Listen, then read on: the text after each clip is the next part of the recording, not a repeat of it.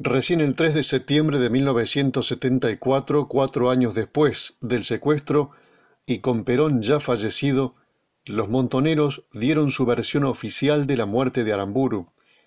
La crónica fue publicada en el semanario de la organización guerrillera La Causa Peronista, cuyo director era Rodolfo Garimberti, el mismo que recibió el ofrecimiento del enigmático doctor Blanco en casa de Diego Muniz Barreto. A 35 años del asesinato, solo quedan vivos dos exmontoneros capaces de esclarecer desde su posición las dudas que todavía persisten en torno del secuestro y a sus verdaderos autores materiales e ideológicos. Se trata de Mario Eduardo Firmenich e Ignacio Vélez Carreras. Firmenich respondió a través de sus familiares que no hablaría para este libro porque él mismo está escribiendo uno sobre el caso. Vélez Carreras accedió a una serie de conversaciones informales. Un tercer personaje, Roberto Cirilo Perdía, jura que no participó del secuestro de Aramburu y hace votos de silencio sobre el tema. No puedo hablar de un hecho en el que no tuve participación. Si los compañeros que actuaron no quieren dar entrevistas, no puedo hablar por ellos. La ex esposa de Carlos Maguid Nora Nérida Arrostito no respondió los mensajes a sus familiares en la provincia de Buenos Aires. Ella tampoco quiere hablar del caso Aramburu. Para saber qué opinan los montoneros hay que remitirse a lo que dijeron en 1974. Lo que sigue es el relato completo de lo sucedido, según la versión que ellos se encargaron de difundir.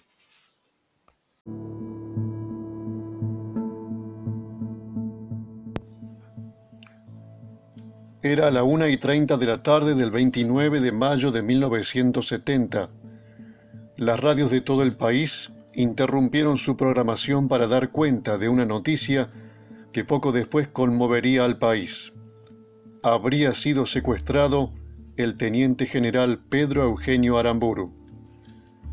Esquivando puestos policiales y evitando caminos transitados, una pickup Gladiator avanzaba desde hacía cuatro horas rumbo a Timote. En la caja, escondido tras una carga de fardos de pasto, viajaba el fusilador de Valle, escoltado por dos jóvenes peronistas. Lo habían ido a buscar a su propia casa, lo habían sacado a pleno día, en pleno centro de la capital, y lo habían detenido en nombre del pueblo. Uno de los jóvenes peronistas tenía a mano un cuchillo de combate ante cualquier eventualidad, ante la posibilidad de una trampa policial, ante la certeza de no poder escapar de un cerco o una pinza, iba a eliminar al jefe de la Libertadora, aunque después cayeran todos. Así se había decidido desde el principio. El fusilador tenía que pagar sus culpas a la justicia del pueblo. Era el 29 de mayo de 1970, el día en que el Onganiato festejaba por última vez el Día del Ejército, el día en que el pueblo festejaba el primer aniversario del Cordobazo. Habían nacido los montoneros. El aramburazo, como lo bautizó el pueblo, que jamás tuvo dudas respecto de los autores del operativo, fue el lanzamiento público de una organización político-militar que habría de transformarse en poco tiempo en ejemplo y en bandera del peronismo, en la máxima expresión de la lucha del pueblo contra el imperialismo y todos sus aliados y sirvientes nativos. En este primer operativo firmado, llevado a cabo por un grupo de combatientes muy jóvenes, en absoluta precariedad de medios y contra un enemigo que entonces parecía todopoderoso, Montoneros definió un proyecto y mostró un camino. El aramburazo logró en ese sentido la mayoría de sus objetivos. El primer objetivo del operativo Pindapoy, como lo bautizaron en un principio los montoneros, Era el lanzamiento público de la organización y se cumplió con éxito. En cuestión de horas, días cuanto más, todos los argentinos supieron que las luchas peronistas, las de la resistencia, las del plan de lucha, las de los uturuncos y todas las expresiones combativas del peronismo se habían sintetizado en un grupo de jóvenes dispuestos a triunfar o morir por su pueblo. Esto lo supieron los gorilas de 15 años atrás y los gorilas de entonces. Y lo supo también la clase trabajadora, la que siempre había creado nuevas formas de lucha contra cada nueva estrategia imperialista, la que había dado su ejemplo a estos montoneros que ahora avanzaban un paso más en la guerra, tomaban las armas hasta sus últimas consecuencias.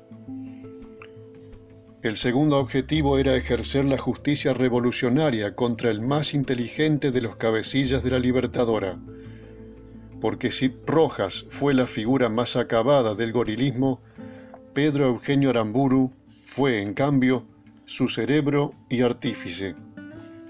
En Aramburu el pueblo había sintetizado el antipueblo. El vasco era responsable directo de los bombardeos a Plaza de Mayo, de las persecuciones y de las torturas. Aramburu era culpable directo, además, del fusilamiento de 27 patriotas durante la represión brutal de junio del 56. Sobre él ejerció Montoneros la justicia de ese pueblo. Por primera vez, el pueblo podía sentar a un cipayo en el banquillo y juzgarlo y condenarlo. Eso hizo Montoneros en Timote. Mostró al pueblo que más allá de las trampas, las argucias legales y los códigos para reprimir a los trabajadores, había un camino hacia la verdadera justicia, la que nace de la voluntad de un pueblo. Aramburu fue además culpable de un delito que a los peronistas los había herido e indignado como pocas veces se indignó este pueblo. Aramburu había sido el artífice del robo y desaparición del cadáver de la compañera Evita. El pueblo lo sabía. Por esa intuición que lo caracteriza, el pueblo sabía, sin tener que preguntarle a nadie, que Aramburu era culpable de ese robo y de la mutilación del cuerpo de la abanderada de los trabajadores.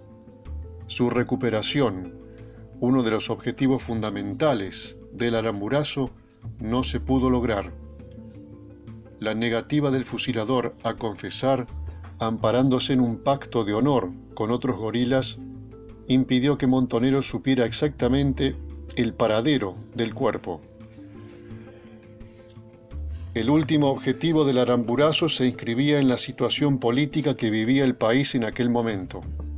Aramburu conspiraba contra Onganía, pero el proyecto de Aramburu para reemplazar el régimen corporativista de Onganía era políticamente más peligroso.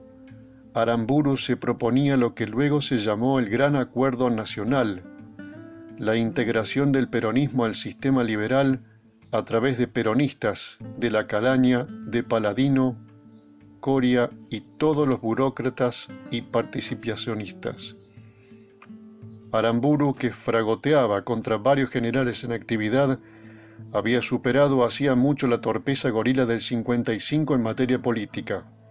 En 1970 era un agente hábil del imperialismo, un hombre que intentaba vaciar al peronismo de contenido popular en una maniobra eleccionaria de trampa, usar al peronismo de corbata y a los traidores que aparecían como dirigentes para aniquilar al movimiento, para aislar definitivamente al general de los peronistas, no le hubiera resultado muy difícil engrupir a la gilada ofreciendo el olvido de viejos rencores, el mea culpa por los muertos, la negociación de los restos de Evita, en fin, todo lo que intentó Lanuse tres años después y que desbarató el pueblo.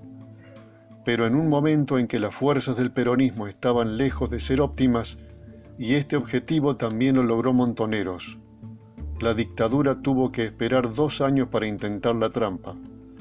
Para entonces, aquel reducido grupo era una organización poderosa, y sus cantos de guerra ya no eran las lágrimas de algún viejo peronista emocionado por el acto de justicia histórica de los muchachos de la guerrilla. Ahora era la voz de las multitudes que enfrentaban el régimen en todos los frentes de batalla con las banderas de todos los jóvenes que un 29 de mayo se largaron al todo o nada para enseñarle al imperialismo cómo contraataca y cómo golpea el pueblo a medida que se va organizando en la lucha.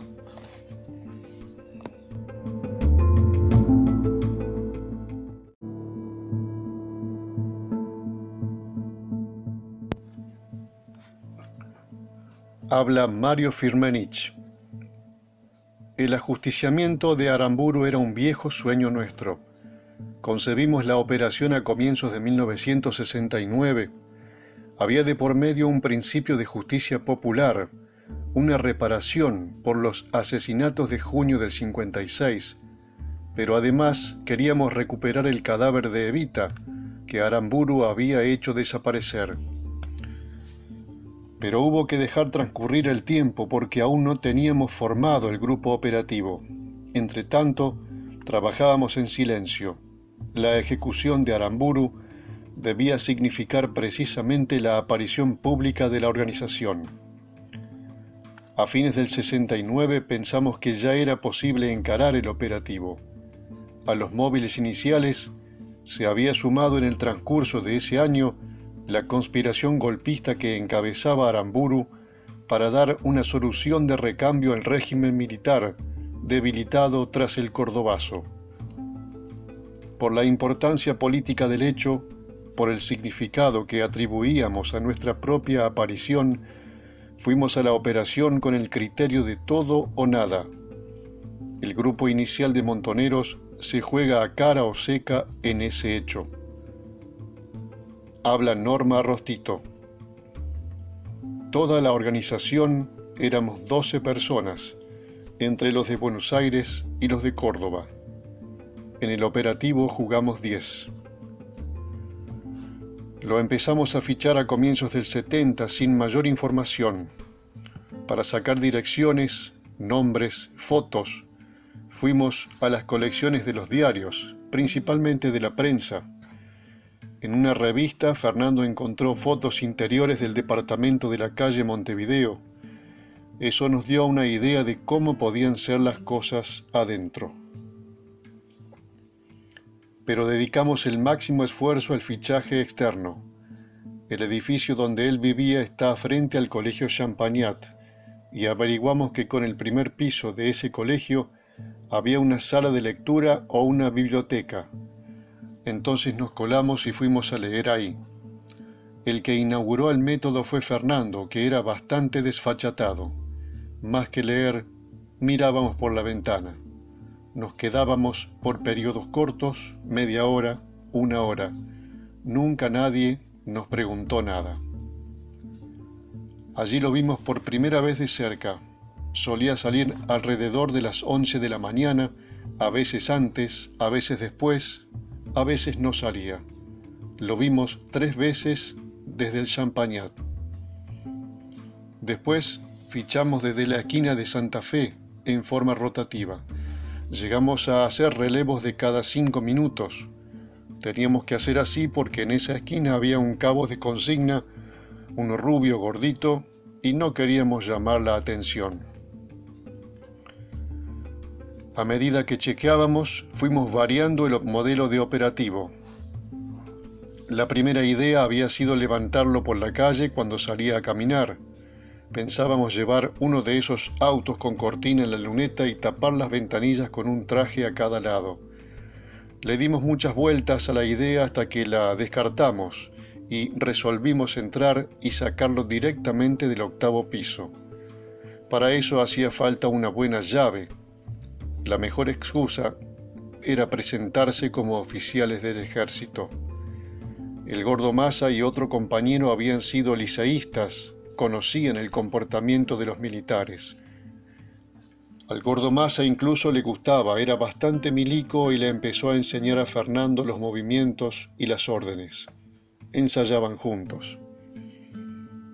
Compraron parte de la ropa en la casa Isola, una sastrería militar en la Avenida de Mayo, al lado de Casa Muñoz. Fernando Aval tenía 23 años, Ramos y Firmenich 22, Capuano Martínez 21. Cortándose el pelo pasaban por Colimbas, así que allí compramos las insignias, las gorras, los pantalones, las medias, las corbatas. Para comprar algunas cosas hasta se hicieron pasar Boy Scouts. Un oficial retirado peronista donó su uniforme, simpatizaba con nosotros, aunque no sabía para qué lo íbamos a usar. El problema es que a Fernando le quedaba enorme, tuve que hacer de costurera, amoldárselo al cuerpo. La gorra la tiramos, le bailaba en la cabeza, pero usamos la chaquetilla y las insignias. Una cosa que nos llamó la atención es que Aramburu no tenía custodia, por lo menos afuera. Después se dijo que el ministro Imás se la había retirado pocos días antes del secuestro, pero no es cierto. En los cinco meses que estuvimos chequeando, no vimos custodia exterior ni ronda de patrulleros.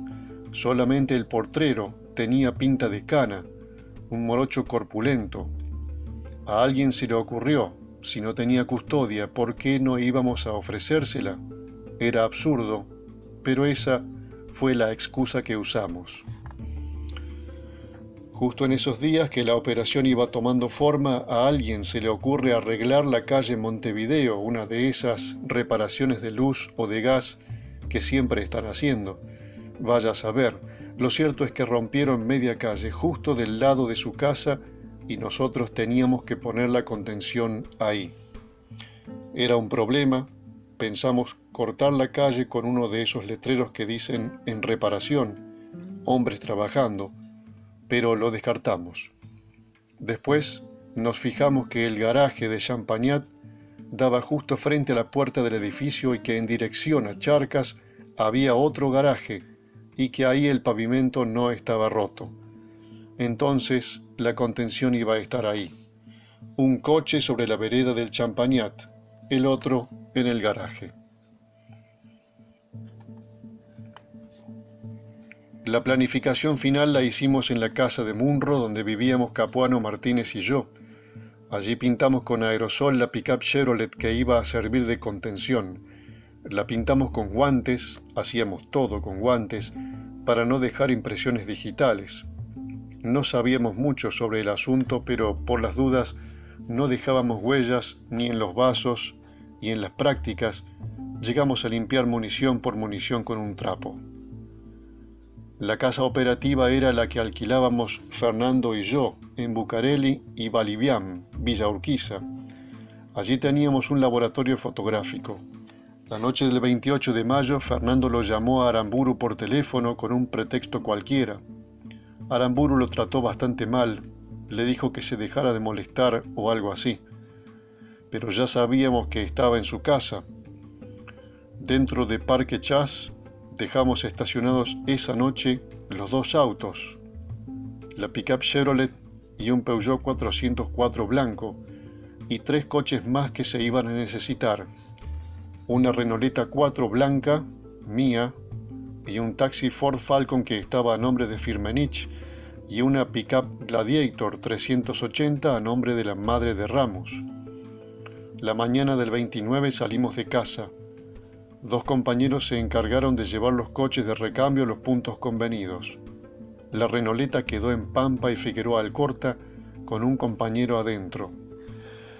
El taxi y la Gladiator cerca de Aeroparque, en una cortada, el taxi cerrado con llave y un compañero dentro de la Gladiator.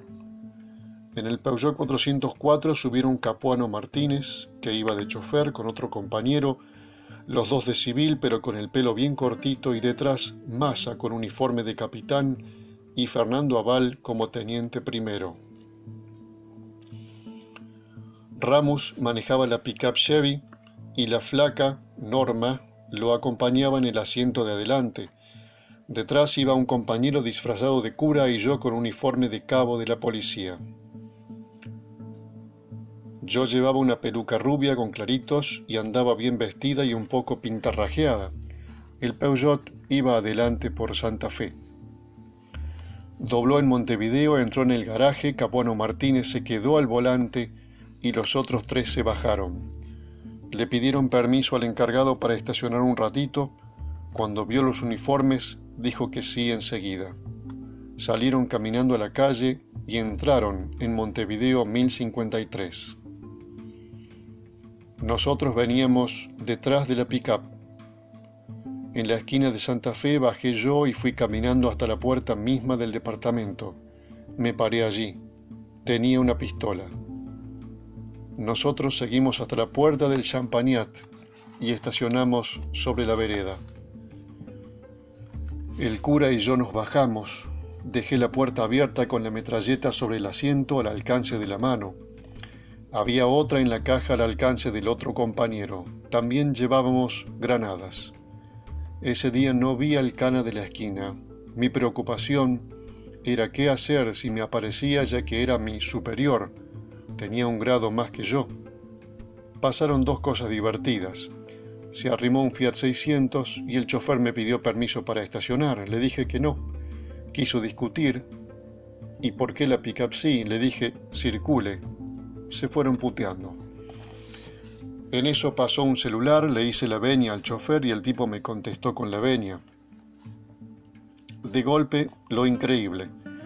Estábamos dispuestos allí a dejar el pellejo, pero no. Era Aramburu el que salía por la puerta de Montevideo y el gordo Massa lo llevaba con un brazo por encima del hombro, como palmeándolo, y Fernando lo tomaba del otro brazo. Caminaban apaciblemente. Un compañero quedó en el séptimo con la puerta del ascensor abierta en función de apoyo. Fernando y el gordo subieron un piso más. Tocaron el timbre, rígidos en su apostura militar, Fernando un poco más rígido por la metralleta que llevaba bajo el pilotín verde oliva. Lo atendió la mujer del general, no le infundieron dudas, eran oficiales del ejército. Los invitó a pasar, les ofreció café mientras esperaban que Aramburu terminara de bañarse. Al fin apareció sonriente, impecablemente vestido, tomó café con ellos mientras se escuchaba complacido el ofrecimiento de custodia que le hacían esos jóvenes militares. Amasa le descubrió enseguida el acento. ¿Usted es cordobés? Sí, mi general.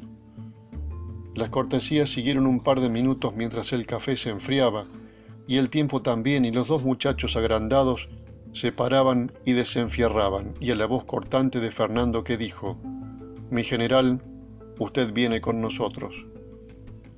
Así, sin mayores explicaciones, a las nueve de la mañana, si se resistía, lo matábamos. Ese era el plan, aunque no quedara ninguno de nosotros vivo.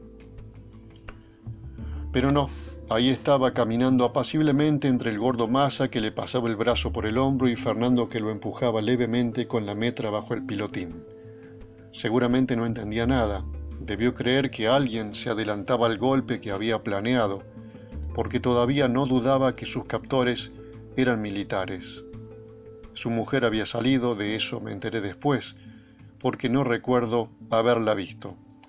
Subieron al Peugeot y arrancaron hacia Charcas, dieron la vuelta por Rodríguez Peña hacia el bajo y nosotros detrás.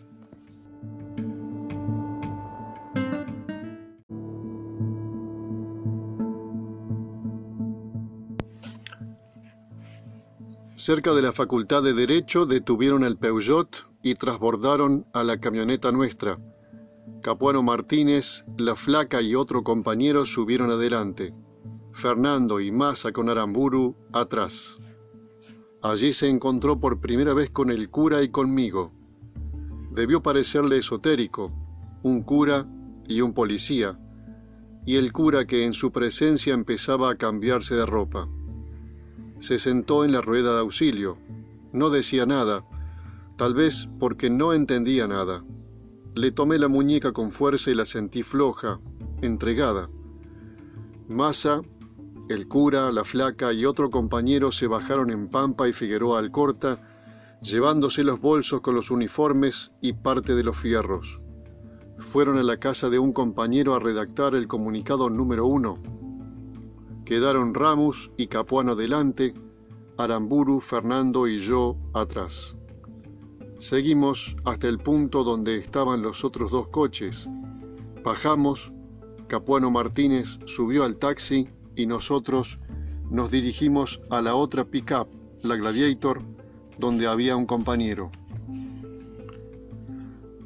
La Gladiator tenía un toldo y la parte de atrás estaba camuflada con fardos de pasto.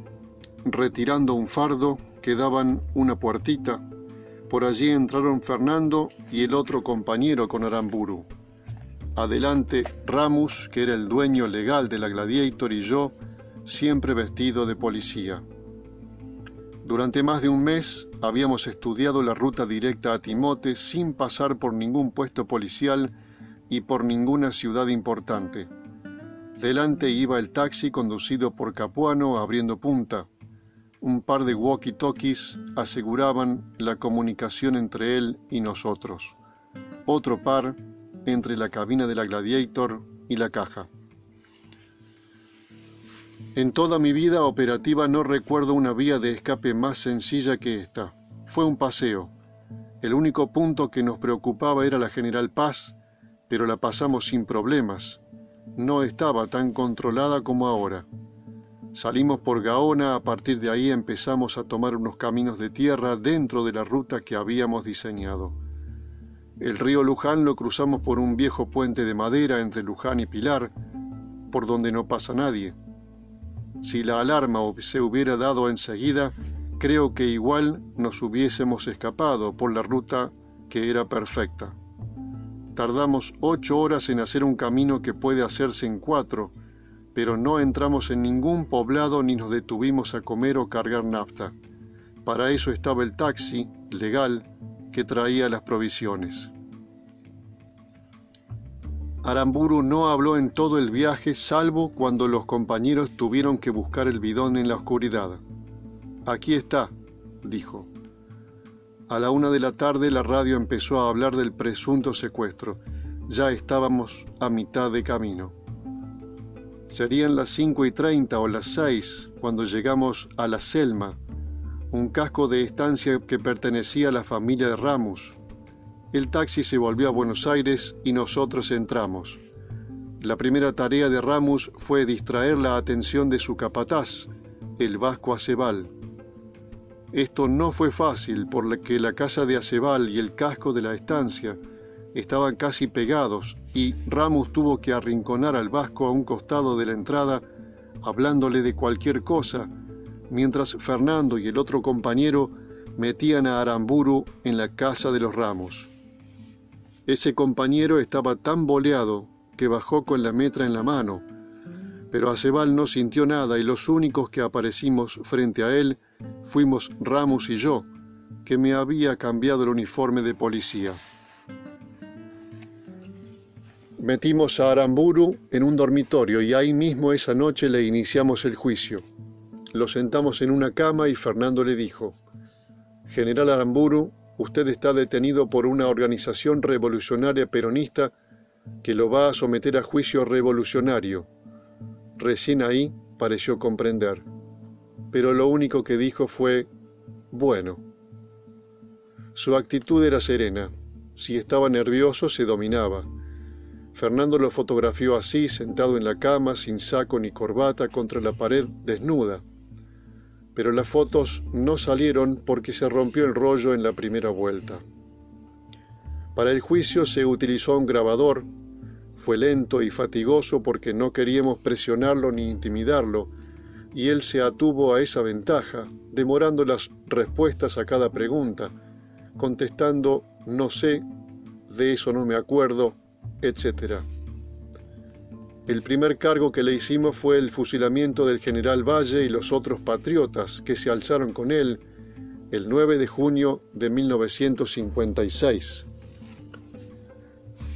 Al principio pretendió negar, dijo que cuando sucedió eso él estaba de viaje en Rosario. Le leímos sílaba a sílaba los decretos 10.363 y 10.364 firmados por él, condenando a muerte a los sublevados. Le leímos la crónica de los fusilamientos de civiles en Lanús y José León Suárez. No tenía respuesta. Finalmente reconoció. Y bueno, nosotros hicimos una revolución y cualquier revolución fusila a los contrarrevolucionarios. Le leímos la conferencia de prensa en que el almirante Rojas acusaba al general Valle y los suyos de marxistas y de amorales. Exclamó, pero yo no he dicho eso. Se le preguntó si de todos modos lo compartía. Dijo que no. Se le preguntó si estaba dispuesto a afirmar eso. El rostro se le aclaró quizá porque pensó que la cosa terminaba ahí. Si era por esto, me lo hubieran pedido en mi casa, dijo e inmediatamente firmó una declaración en que negaba haber difamado a Valle y los revolucionarios del 56. Esa declaración se mandó a los diarios y creo que apareció publicada en Crónica. El segundo punto del juicio Aramburu versó sobre el golpe militar que él preparaba y del que nosotros teníamos pruebas. Lo negó terminantemente. Cuando le dimos datos precisos sobre su enlace con un general en actividad, dijo que era un simple amigo. Sobre esto, frente al grabador, fue imposible sacarle nada. Pero apenas se apagaba el grabador compartiendo con nosotros una comida o un descanso, admitía que la situación del régimen no daba para más y que solo un gobierno de transición, que él se consideraba capacitado para ejercer, podía salvar la situación. Su proyecto era, en definitiva, el proyecto del GAN, que luego impulsaría la NUCE, la integración pacífica del peronismo a los designios de las clases dominantes. Es posible que las fechas se me confunden, porque los que llevamos el juicio adelante fuimos tres, Fernando, el otro compañero y yo, Ramos iba y venía continuamente a Buenos Aires. De todas maneras, yo creo que el tema de Evita surgió el segundo día del juicio, el 31 de mayo. Lo acusábamos, por supuesto, de haber robado el cadáver. Se paralizó. Por medio de morisquetas y gestos bruscos, se negaba a hablar, exigiendo por señas que apagáramos el grabador. Al fin, Fernando lo apagó. Sobre ese tema no puedo hablar, dijo Aramburu, por un problema de honor. Lo único que puedo asegurarles es que ella tiene cristiana sepultura. Insistimos en saber qué había ocurrido con el cadáver. Dijo que no se acordaba. Después intentó negociar. Él se comprometía a hacer aparecer el cadáver en el momento oportuno, bajo palabra de honor. Insistimos. Al fin dijo, tendría que hacer memoria. Bueno, haga memoria. Anochecía. Lo llevamos a otra habitación, pidió papel y lápiz, estuvo escribiendo antes de acostarse a dormir. A la mañana siguiente, cuando se despertó, pidió para ir al baño. Después encontramos algunos papelitos rotos escritos con letra temblorosa. Volvimos a la habitación del juicio. Lo interrogamos sin grabador. A los tirones contó la historia verdadera. El cadáver de Eva Perón estaba en un cementerio de Roma, con nombre falso, bajo custodia del Vaticano. La documentación vinculada con el robo del cadáver estaba en una caja de seguridad del Banco Central a nombre del coronel Cabanillas. Más que eso no podía decir porque su honor se lo impedía. Era ya la noche del primero de junio. Le anunciamos que el tribunal iba a deliberar. Desde ese momento no se le habló más. Lo atamos a la cama, preguntó por qué. Le dijimos que no se preocupara. A la madrugada Fernando le comunicó la sentencia. General, el tribunal lo ha sentenciado a la pena de muerte. Va a ser ejecutado en media hora. Ensayó conmovernos habló de la sangre que nosotros, muchachos jóvenes, íbamos a derramar. Cuando pasó la media hora los desamarramos Lo sentamos en la cama y le atamos las manos a la espalda. Pidió que le atáramos los cordones de los zapatos. Preguntó si se podía afeitar. Le dijimos que no había utensilios. Lo llevamos por el pasillo interno de la casa en dirección al sótano. Pidió un confesor. Le dijimos que no podíamos traer un confesor porque las rutas estaban controladas. Si no pueden traer un confesor, dijo, ¿cómo van a sacar mi cadáver? Avanzó dos o tres pasos más. ¿Qué va a pasar con mi familia? preguntó. Se le dijo que no había nada contra ella, que se le entregarían sus pertenencias. El sótano era tan viejo como la casa, tenía 70 años. Lo habíamos usado la primera vez en febrero del 69 para enterrar los fusiles expropiados en el tiro federal de Córdoba. La escalera se bamboleaba. Tuve que adelantarme para ayudar su descenso. Ah, me van a matar en el sótano, dijo. Bajamos, le pusimos un pañuelo en la boca y lo colocamos contra la pared. El sótano era muy chico y la ejecución debía ser a pistola. Fernando tomó sobre sí la tarea de ejecutarlo. Para él, el jefe debía asumir siempre la mayor responsabilidad.